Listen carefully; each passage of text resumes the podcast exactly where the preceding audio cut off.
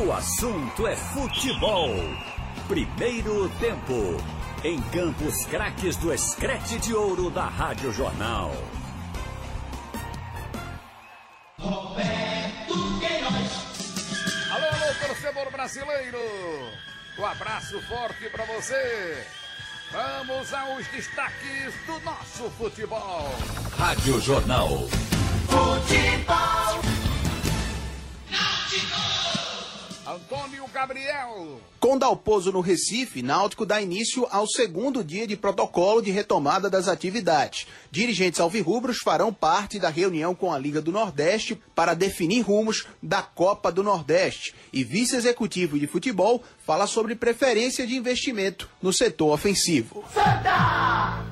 João Vitor. Santa Cruz divulga resultados dos testes realizados ontem e três atletas testaram positivo para a Covid-19, mas já estão liberados para os treinamentos físicos. Hoje, mais dois jogadores e o técnico Itamachule fizeram a testagem. Não tem trabalho para o grupo nesta terça-feira, mas a programação de treinamentos deve ser divulgada ainda hoje. Igor Moura. E terminado agora há pouco, segundo dia de trabalhos desde a volta aos treinamentos no Leão. Além de volante, mais seis peças devem deixar elenco até o próximo dia 30. Atacante uruguaio chegando ao Recife ainda esta semana. Artilheiro da temporada, na melhor das hipóteses, só no fim desta semana. Trabalhos técnicos. Big Alves, Edilson Lima e Evandro Chaves. Roberto Queiroz. Vamos começar pelo Náutico. Alô, alô, Antônio Gabriel. Muito boa tarde para você, um abraço para quem está ligado aqui na Rádio Jornal. E hoje o Timbu segue o protocolo de retomada das atividades no CT Wilson Campos. Dois grupos de atletas trabalharam pela manhã, mas dois grupos vão trabalhar durante a tarde. A diferença é que o Dalpozo está presente. Ele chegou na capital pernambucana ontem, vai ficar por dentro de tudo que está acontecendo no clube na prática e somente na semana que vem que ele deve entrar em campo para fazer um trabalho mais técnico com os jogadores. Visto que essa primeira semana, até pelo que falou o Walter Grasman, que é o chefe da preparação física do Náutico, aqui na Rádio Jornal durante a semana passada, deve focar mais na parte física dos atletas. Hoje também é um dia importante para uma competição fundamental do Timbu na temporada, que é a Copa do Nordeste. Dirigentes alvirrubros vão participar de uma reunião com representantes da Liga do Nordeste e de outros clubes, dos demais clubes participantes,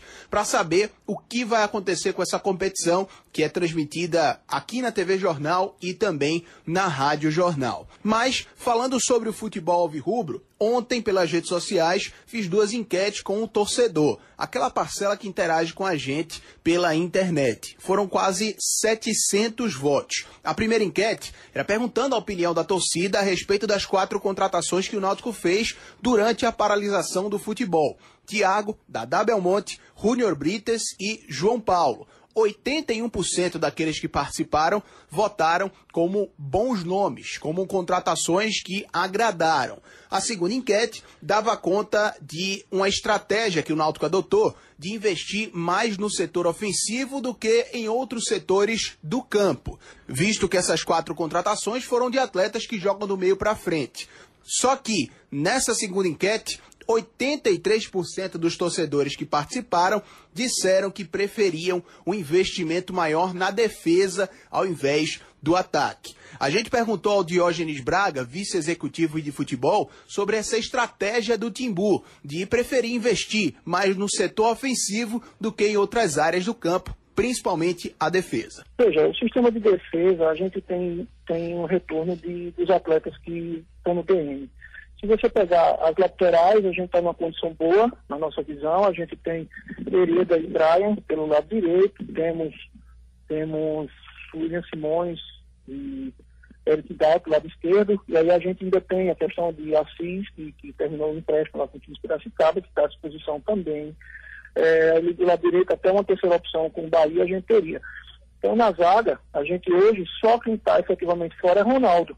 Então, hoje a gente tem, tem Diego, tem, se pegar jogadores que jogam ali pelo lado direito, a gente teria Diego, teria Rafael Ribeiro e teria o próprio Carlão, que subiu da base, que é um atleta que eu aposto muito, acho que é um atleta que, que vai é, é, que vai ter muito futuro. E ali, jogando pelo lado esquerdo, a gente tem a volta de Camutanga, a gente tem o Dimas, que também está finalizando sua recuperação, e o próprio Lombardo. Então, são seis zagueiros que a gente coloca aí já nessa situação. Isso aí sem contar que Ronaldo, pela recuperação dele, ele fez a cirurgia no dia 4 de março, e, e essa cirurgia tem uma recuperação de 4 a 6 meses e está indo muito bem. Então a tendência é que no mês de agosto ele já esteja à disposição. A gente está falando de sete zagueiros. E aí você, de repente, trazer mais zagueiros, você teria é, mais na frente a situação de estar com oito ou nove zagueiros. Então você até para treinar, você vai ter jogador que não vai nem conseguir treinar pelo volume de atletas que vão ter na mesma posição. É o que eu falo, é fazer uma fotografia do elenco, é colocar no papel o que você tem em cada posição. E você tem que ter um quantitativo racional. É, não pode se ter, assim como o jogador de menos numa posição é ruim, jogador de mais numa posição também é ruim. Então a gente entende que a volta de Diego, de Dumas e do próprio Camutanga, é, elas reforçam o sistema defensivo.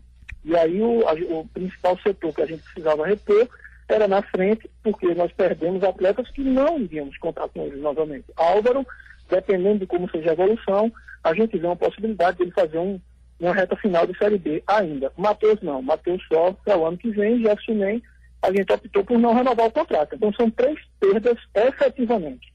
E aí a gente estava repor. Pronto, tá então a participação do vice-executivo de futebol do Náutico, Diógenes Braga, aqui no Assunto é Futebol, primeiro tempo.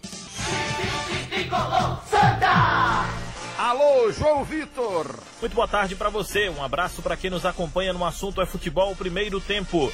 O Santa Cruz divulgou em suas redes oficiais os resultados dos testes da Covid-19 realizados ontem no Arruda. Como todos sabem, os jogadores se apresentaram ontem, jogadores, comissão técnica, dirigentes e todo mundo né, que faz parte do elenco do Santa Cruz para essas testagens. A principal novidade foi o Derlis Alegre, paraguaio, que também já participou dessa testagem. E o Departamento Médico Tricolor informou hoje que dos 69 exames feitos ontem, três atletas testaram positivo para a Covid. O clube não falou em relação a funcionários, comissão técnica, mas falou dos jogadores três atletas testaram positivo para a Covid-19. Mas esses três jogadores apresentam anticorpos contra o vírus e já estão liberados para os treinamentos. Hoje, novos vários testes foram feitos, sete ao todo. Nesse grupo de complemento da testagem de hoje, já estiveram presentes o Meia Chiquinho, que por conta do atraso no voo não chegou a tempo ontem, Bileu, que também tinha voo para chegar é, no período da tarde de ontem não chegou a tempo e fez hoje o teste e o técnico Itamachule que também não havia chegado ontem, chegou hoje pela manhã, já fez a testagem e agora aguarda o resultado. Esses resultados dos testes feitos hoje serão divulgados amanhã nas redes sociais do Santa Cruz. Em uma rápida entrevista ao repórter Felipe Farias, do Jornal do Comércio, o diretor médico Dr. Antônio Mário Valente falou sobre esses resultados divulgados hoje. Vou começar a operar agora. É, na verdade, foi feito os testes e eles já estão imunologicamente liberados para participar da atividade, da atividade física, entende? Ou seja, eles estão em, em condição de ser incorporados ao grupo sem problema nenhum. Já tem é, é, tempo suficiente de doença e eles se encontram em condição da, de participar do grupo sem problema.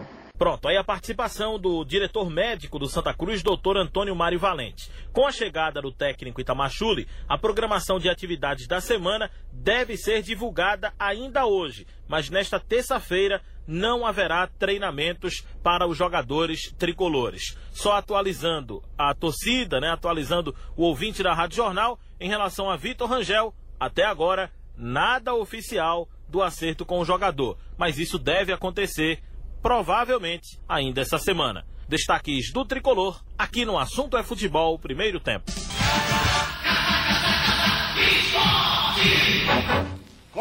Tudo, Igor Moura. Valeu, boa tarde, um forte abraço pro amigo ligado aqui no assunto é futebol. Primeiro tempo desta terça-feira e acabou agora há pouco o segundo dia de atividades físicas do elenco do esporte que se reapresentou para a volta aos treinamentos na manhã de ontem, após três meses de futebol paralisado no clube. Obviamente, ainda não se tem uma data oficial da volta do campeonato pernambucano. O esporte de olho na reunião que vai acontecer hoje entre clubes, Liga do Nordeste, dirigentes, para saber o futuro também da Copa do Nordeste, já que o esporte ainda tem chances de classificação, tanto no Nordestão quanto também no campeonato estadual. Hoje, um trabalho de uma hora e meia para cada grupo, novamente atletas tomando as devidas precauções, sem contato algum, uma manhã de soccer teste com o fisiologista Inaldo Freire para todos os atletas que tiveram avaliações físicas do departamento físico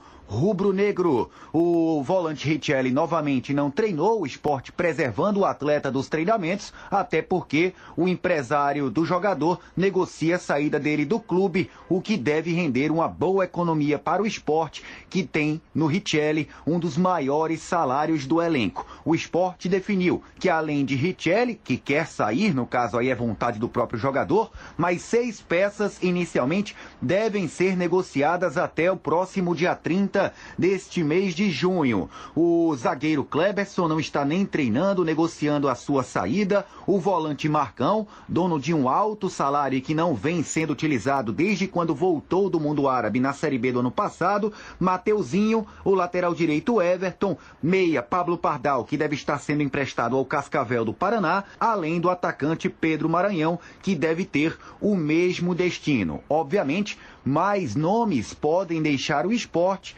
claro, no caso de interessados no futebol brasileiro ou internacional. Leandro Bárcia, uruguaio, é esperado nos próximos dias para voltar a treinar com seus companheiros após o teste da Covid-19. Estava com um probleminha na documentação da sua namorada uruguaia, mas tudo resolvido. É aguardado nos próximos dias para a retomada dos seus treinamentos. Já Hernani Brocador, ainda com alguns sintomas da dengue, está liberado pelo departamento médico ainda essa semana e, na melhor das hipóteses, desembarca na capital pernambucana no fim de semana semana para a volta dos seus treinamentos. A gente escuta aqui no Assunto é Futebol, primeiro tempo, lateral esquerdo e capitão Sander falando dessa volta às atividades e a uma certa normalidade coisa que os atletas estavam desacostumados. É importante para a volta a gente ter todo esse cuidado, essa, essa preservação de alguns hábitos e, e praticar outros para seguir esse protocolo de saúde da,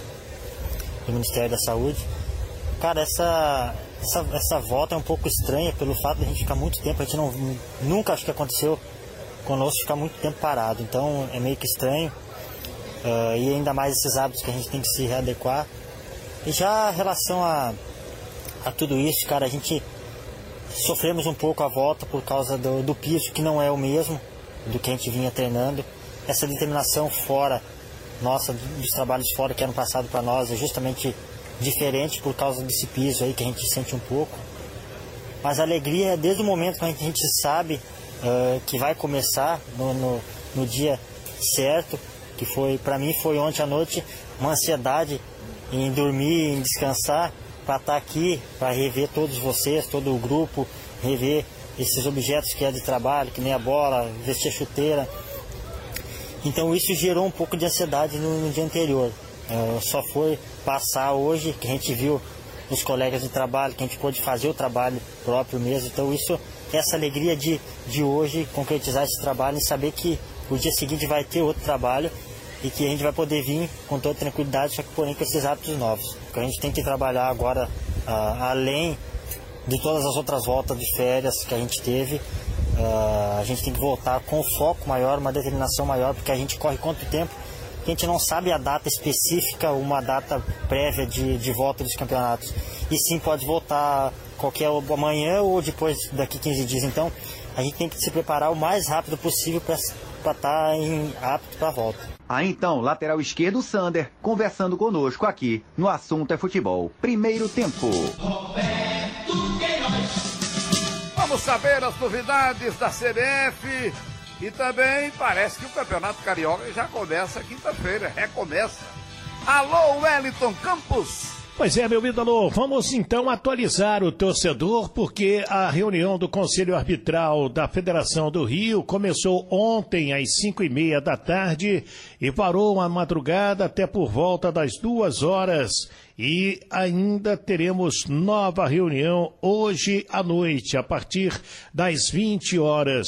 Muita discussão e ficaram aprovadas já algumas situações, como cinco substituições em três paralisações, e os clubes poderão inscrever 12 jogadores amadores, principalmente para atender os chamados clubes pequenos. Como era de se esperar, Fluminense e Botafogo pleitearam recomeçar o campeonato em julho, o que foi rechaçado pela maioria, né? apenas a equipe do Macaé acompanhou o Fluminense e Botafogo, porque também tem problemas lá em Macaé com a prefeitura local. E a discussão ficou da seguinte maneira: o Fluminense e o Botafogo aí então pediram 10 dias para treinar, para começar o campeonato ou recomeçar o campeonato 28 ou 29 de junho.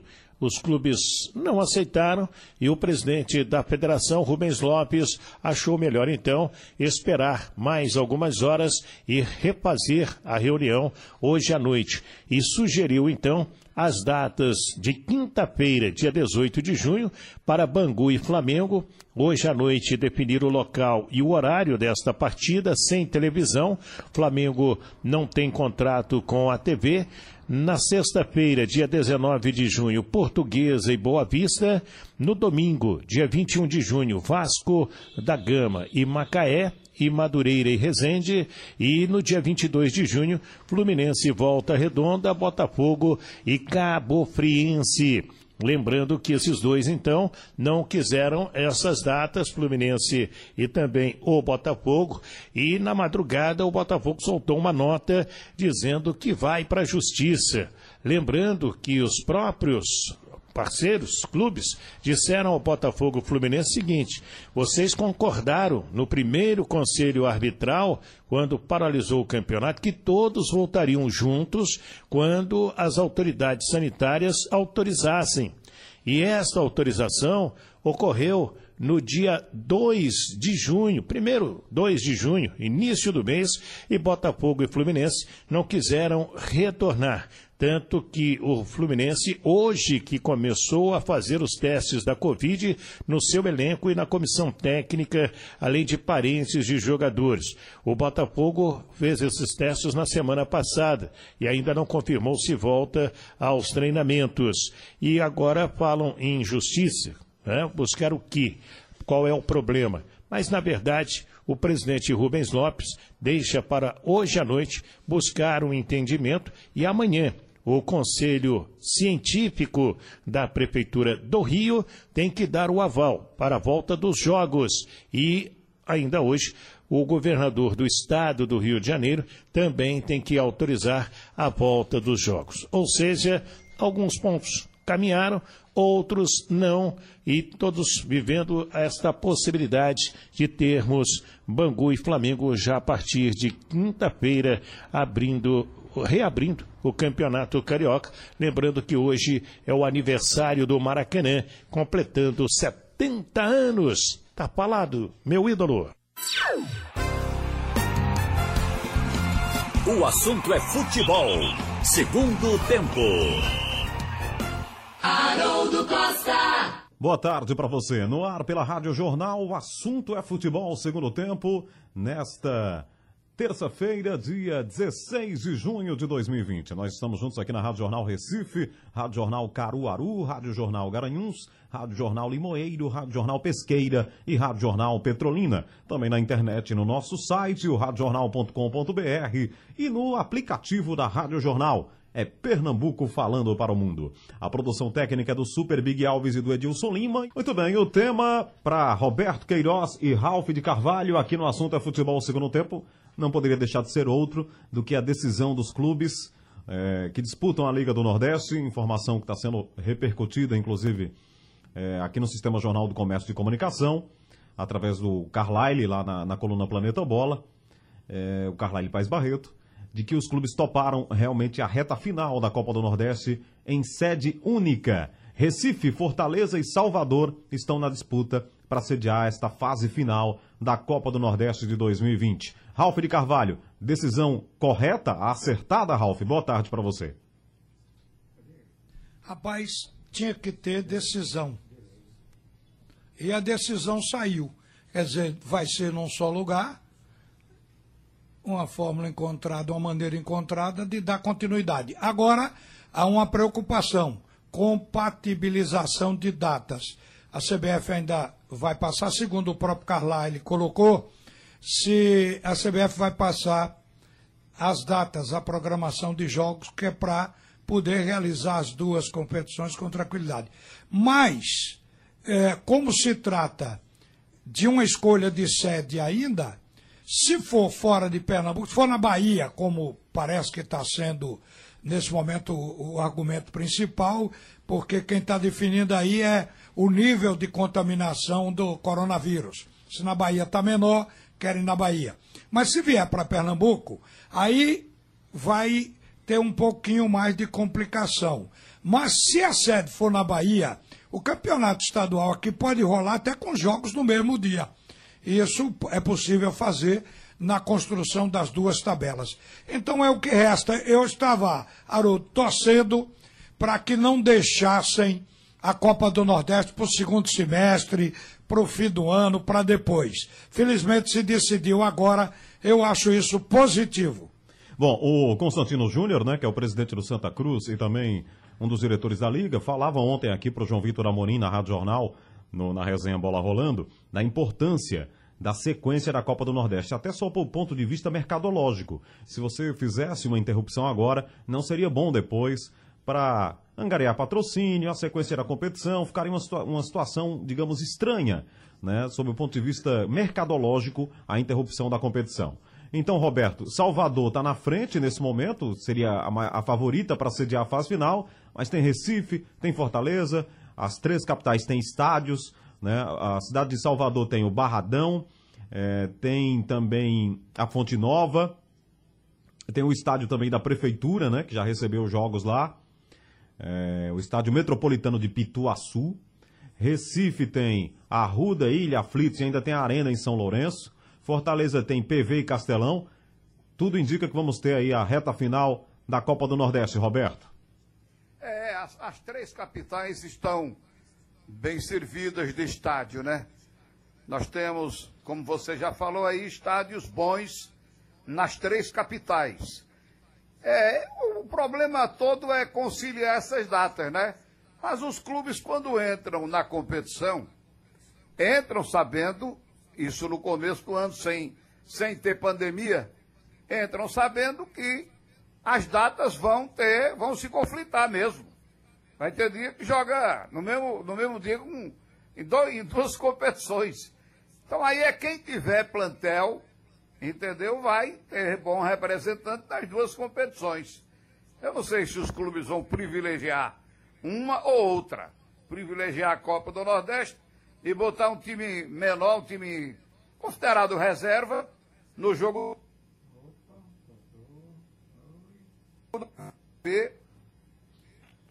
Esperar para ver o que os clubes vão fazer e, e também ver as datas. É, é, numa sede só, evita-se aquelas viagens para lá e para cá, né?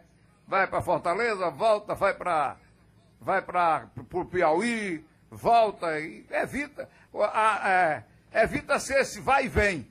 Os clubes vêm todos para o mesmo lugar e vamos torcer para que realmente não haja problema de, de contaminação. Nós todos estamos torcendo para essa desgraça se acabar logo, porque veio para desmantelar o mundo e principalmente os países mais pobres, como o Brasil e os países da América do Sul, Índia e outros países por aí que estão se desmantelando totalmente, desmantelando a economia. Vamos torcer eles, eles têm que quebrar esse, esse galho, quebrar essa, essa, essa dificuldade. Se é a dificuldade para o treinador, para armar um time para uma competição e para outra, e para os dirigentes de fazer. A, a tabela continua tudo mantido para terminar no mês de julho, fim de julho, para começar o Campeonato Brasileiro. A CBF não quer passar, pelo que eu estou vendo, do começo de, de, de, de julho, aliás, de agosto, a competição, né? O Campeonato é, Brasileiro da Série A, da Série B, as competições nacionais, não quer passar do mês de agosto. E não vai entrar muito no ano de 2021, né, Haroldo? É isso, Roberto.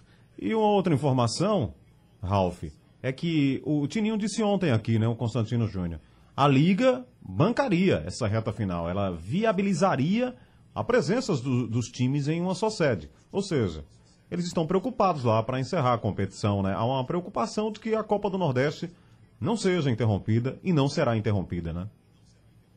É, já está decidido que ela vai ser recomeçada. Então, já sabe que tem possibilidade, possibilidade de terminar. Agora, a questão da escolha da sede, que é o que nós estamos falando aqui, passa a ser um assunto secundário, porque não se vai levar para onde não tem condições. Você citou aí três estados que têm condições. Agora, a gente está sentindo que o apelo maior é da Bahia. Então, na Bahia, tem bons estádios É, também. A eu gente concordo vai esperar com você. Tá mais para. Salvador, né? É, tá mais para lá. E, e tá, para a gente tá bem também. Ah, quem sair daqui correndo por causa da pandemia, a gente vai dar razão. Vai para o lugar onde a incidência seja menor. Então, se na Bahia está mais refrescado, vamos fazer na Bahia. O estádio da Fonte Nova, estádio grande. Quer dizer que se tiver que colocar público em menor número para poder ter aquele afastamento que é do protocolo, eu acho que a Fonte Nova vai para isso Ralf? também. Está definido? Não vai Hein? ser de portões fechados, não? A princípio, Roberto, o campeonato estadual aqui também é de portões fechados. Mas há uma tendência a se, eh, no andamento da coisa, se perceber que dá, que a segurança, que os protocolos são seguidos, aí eles vão forçar a barra para colocar uma amostra de público dentro do estádio. Quer dizer, numa arena como a nossa, que pega 43 mil pessoas, se você colocar 8 mil pessoas ou 5 mil pessoas para assistir o espetáculo, dá para manter o afastamento que se preconiza no, no protocolo, o chamado afastamento aí de convivência social.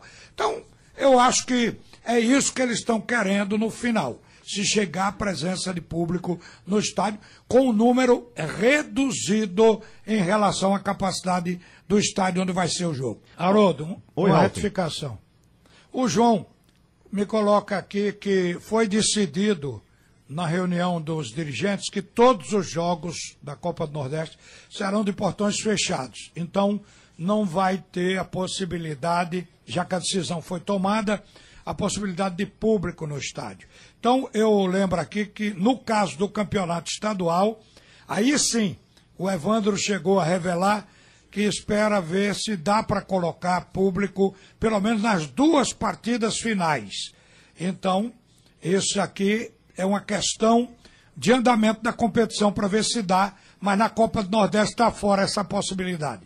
É, eu tô achando muito exagerada essa ideia de colocar público agora, e nem lá na reta final. Eu acho que nem no Brasileirão É talvez porque tenha. né? é o seguinte, você, você pode separar é, um estádio grande assim, a ilha, vamos admitir, ou a ilha ou a arena. Lá cabe, a arena, vamos dar o exemplo da arena. Cabe 46 mil pessoas, você pode separar o torcedor quando ele entrar no estádio.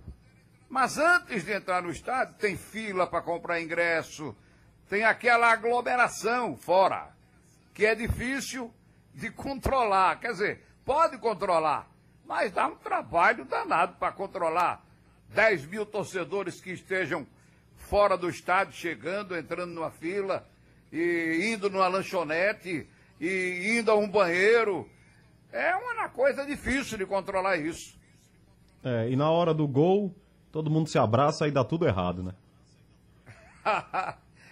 Não, mas na, na arquibancada você é, é, pode ser feito ali. É. Tem uma distância ali de. Tem jeito metros não. de cada Tem um. jeito não. Tem jeito não. É difícil, Brasileiro, é difícil. futebol, é muito é, difícil é complicado, controlar. é complicado. Aí não, não, não é feito cinema, que fica todo mundo lá separado nas poltronas, não vai ser assim. Agora, ô Roberto, é, confusão é o Rio de Janeiro aí, né? Os caras estão querendo voltar de todo jeito, dia quinta-feira, É, quinta-feira, quinta-feira, quinta-feira é dia 18 de junho. É só pra ser diferente, é que eles estão querendo voltar, porque tá todo mundo dizendo que é julho, de né? amanhã, quinta-feira. Bangu é e Flamengo. De amanhã, o jogo entre Bangu e Flamengo. Olha, Agora, na sexta-feira, é o prefeito do Rio tinha declarado que não está nada decidido, se decidiria no dia 17. Dia 17 é amanhã. Quer dizer, os caras já decidiram antes do dia 17. Essa é a confusão no Rio. Cada um diz uma coisa. Mas o fato é que os clubes querem o campeonato. É, mas, mas tem muita confusão, né? Tá dando confusão lá, né, Roberto? Porque teve aqueles que foram contra desde o começo, aí junto o Flamengo que quer jogar de todo jeito, os pequenos não, não podem fazer muita coisa, o Bangu acho que não tem mais peso político nenhum lá na, na Federação Carioca. Aí vira uma confusão, estão forçando a barra, né? Andrade, É, estão forçando a barra aí. é. O, até o clube, quem é o clube grande? O, o, o Wellington falou que tem um clube grande que vai entrar na justiça. Ah, Fluminense. Não sei se é o Fluminense ou é o Botafogo. Não, o Fluminense e o Botafogo ficaram contra. Mas o Botafogo já está treinando. Enquanto o Botafogo cedeu e foi treinar, o Fluminense ficou sem treinar. Então, o Fluminense é o que está resistindo à ideia de um recomeço agora com a pandemia comendo cruel no Rio de Janeiro. pois é, é. Vamos esperar para ver aí. Eles, eles que se resolvam. É muita briga e muita confusão. Pelo amor de Deus, hein? Ah, falar em Rio, hoje é o aniversário do Maracanã, né? 70 anos do Maracanã. Eu me lembro um dia desses quando o Maracanã fez 50, agora já fez 70. O tempo passa muito rápido. E Quem ficou velho foi você, não foi Sim. o Maracanã, não. o Maracanã é o nome, o nome do O Maracanã. Maracanã nasceu de novo. É. Nasceu, nasceu com uma verba astronômica, Aro. Sim, em 2014 lá na Copa reformaram tudo, né? Mas o, o- leva o nome de um pernambucano, né? O jornalista Mário Filho, irmão do Nelson Rodrigues. E Mas ele foi pra lá muito, é, ele foi para lá muito jovem, né? Muito garoto. Ele nasceu no Recife, mas foi pra lá muito jovem. Mas ele é o criador lá do Fla-Flu, do termo Fla-Flu. E eu me lembro, viu, Roberto e Ralph, Ralph que trabalhou no Rio, Roberto fez muitos jogos lá. Eu me lembro quando era garoto, assim, tinha muita vontade, um, é o sonho, né, de todo mundo, assim, na carreira, É, no começo, verdade. narrar um jogo no Maracanã. Aí fiz um, o primeiro jogo que eu fiz lá no Maracanã, acho que foi Santa Cruz e Vasco. Se eu não me engano, foi esse jogo, Santa Cruz e Vasco. Aí me botaram lá. Não, eu fiz um antes. Fiz Fluminense Náutico pela Série C. Aí a gente conseguiu uma cabine lá, inclusive uma cabine ótima, a melhor cabine do estádio, porque era o jogo da Série C, não tinha televisão e tal, aí, aí é, As rádios também não estavam. é, não tinha quase ninguém, né, Roberto? Aí a, conseguiram lá, o- a época, o meu comentarista lá conseguiu uma ótima cabine e a gente ficou na melhor cabine do estádio. Tá Ok. Aí na sequência a gente fez lá um Santa Cruz e Vasco, aí bota, colocaram nas caixinhas. As caixinhas eram A caixa vazia, a caixa de cerveja. a famosa caixa de cerveja. Você ficava em cima de um. é, em cima, acima das cabines de rádio, num espaço lá, todo mundo misturado. Era terrível na no Mas Maracanã. aquilo é Mas porque aí, de é, fora ma- mas não aí- queriam ir pro sexto andar, porque via o jogador pequenininho. Isso. Mas aí, como ficava disse- em cima da caixa, atrás da cabine. É, como disse o Roberto, aí veio 2014, modernizou tudo. Em 2013 eu já fiz lá. Aí eles fizeram uma tribuna internacional de imprensa no padrão FIFA. Aí melhorou muito, Roberto, mas eu, eu peço até a ajuda de vocês. Narrar no Maracanã não era fácil, não. O Maracanã é um sonho pro atleta, o Maracanã é um sonho pra muita gente. Mas pra gente da imprensa não- nunca foi tão fácil o Maracanã, Mas você né? narrou na cabine, e na cabine o Maracanã tinha, antes dessa reforma, ainda tem, uma coisa que em outro estádio não se vê. É como se você tivesse sentado na cabine, como se fosse sentar uma mesa para jantar. E o, está, o gramado fica como se fora a mesa. Então você está servido ali. É uma proximidade muito grande, porque está num terceiro andar, mas projetado para dentro do campo. É uma engenharia fantástica, a do Maracanã. E é a melhor visão dos jogadores dentro de campo que se tem, ainda hoje é a do Maracanã. É, eu narrei alguns jogos em cabine, viu, Haroldo? Hum. Tinha lá um esquema de 20 reais, 30 reais, para Ai. conseguir. Não tinha rádio nenhuma de fora, tinha rádio desocup... a cabine desocupada, mas você tinha que molhar a mão de alguém para conseguir a cabine. Aí eu, para não ficar lá em cima, narrei algumas vezes em cabine. Realmente as, as cabines são muito bem posicionadas. Agora, lá em cima era cruel. E o pior quando chovia. Eu narrei ali, Corinthians e Fluminense. Fluminense tinha Rivelino, aquele, aquela final, a fase final do Campeonato Brasileiro. Meu amigo, foi chuva do começo ao fim. Eu saí molhado, feito um, um pinto. E o papel desmanchou na minha mão as escalações dos times. Pense no negócio trágico. Para você sair depois, para pegar um táxi, não, há- não conseguia. Aí pegava um ônibus para ir lá para a Avenida Presidente Vargas. E todo molhado. Mas no estádio de Wembley não seria diferente, Roberto. É. Não, no de- estádio de Wembley, eu estive lá umas vezes e nós narramos ao lado. Eu narrei lá uns dois ou três jogos com o Barbosa Filho. Não era é, no agrado de cerveja, Ralf. Era no É, setor de Mas cadeiras. eu falo dificuldades. Você falou Não, eles em, colocavam em gente no setor de cadeiras e não tinha chuva. Ali, aquele setor no Maracanã, era terrível porque você ficava em pé, você narrava em pé e narrava sem, sem proteção nenhuma. Exatamente. Se chovesse, você saía feito ensopado. Olha, o Agora, problema é que quando a gente é vai certa, lá Tem fora. que dizer também. Era para todas as rádios. Podia ser do, do Nordeste, as grandes de São Paulo, Bandeirantes, todas eram, eh, trabalhavam ali em cima mesmo. é país de terceiro mundo. Esses outros estádios que eu estou falando, o estádio de Wembley, outros estádios, o, o, o, o, o- o campo do- dos príncipes lá, da França, que a gente fez a final. Olha, todos eles. Dos príncipes. Parque dos Príncipes. Todos eles a gente encontrou beleza e facilidade porque eram jogos de seleções. Copa do Mundo ou outros jogos com seleções. E aí as rádios tinham os seus locais pré-determinados. É diferente dos estádios no Brasil, num campeonato nacional, num jogo amistoso. Aí é diferente. A organização é outra, porque não tem o dedo da FIFA. Onde tem o dedo da FIFA, Pode ser na várzea. Você vai ter o seu local na melhor posição. O problema chama-se organização. E a FIFA tem.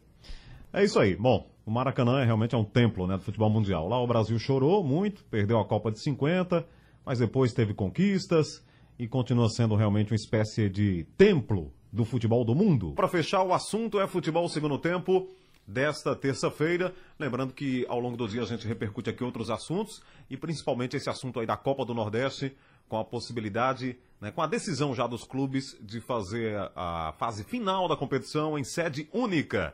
Recife, Fortaleza e Salvador estão na briga. Salvador é a favorita aí para receber os jogos finais da Copa do Nordeste. Decisão tomada agora há pouco na reunião e a CBF é quem vai intermediar essa história toda aí. A CBF é quem vai praticamente decidir, né? Horários, é, o novo formato da competição agora em sede única. Mas a gente vai informando tudo aqui no Bola Rolando e na nossa programação também, na rádio e na TV Jornal e no Jornal do Comércio e no online. Sugestão ou comentário sobre o programa que você acaba de ouvir, envie para o e-mail ouvinte@radiojornal.com.br ou para o endereço Rua do Lima 250, Santo Amaro, Recife, Pernambuco.